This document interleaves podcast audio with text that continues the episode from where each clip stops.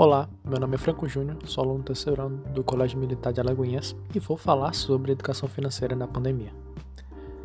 É notório que a pandemia afetou todos os âmbitos da economia no país, tanto quem compra como quem vende sofreu esses danos. E com isso, é importante dar atenção maior à educação financeira nesse cenário, pois a tendência é tal situação se complicar, onde o poder de compra pode diminuir, os preços dos produtos aumentarem, etc.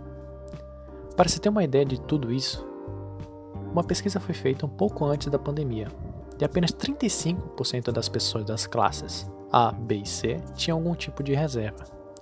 E agora, adicione o quadro de milhões de brasileiros desempregados devido à pandemia.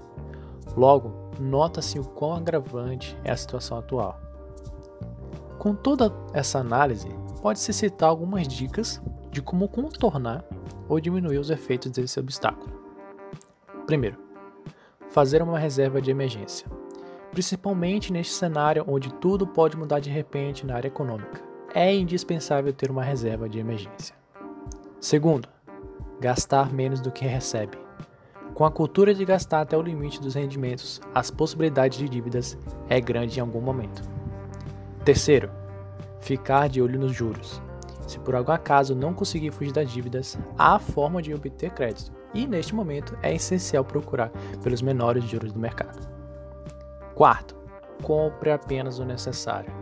As compras online aumentaram bastante na pandemia, e isso levou as pessoas a comprarem por impulso coisas que realmente nem se necessitam.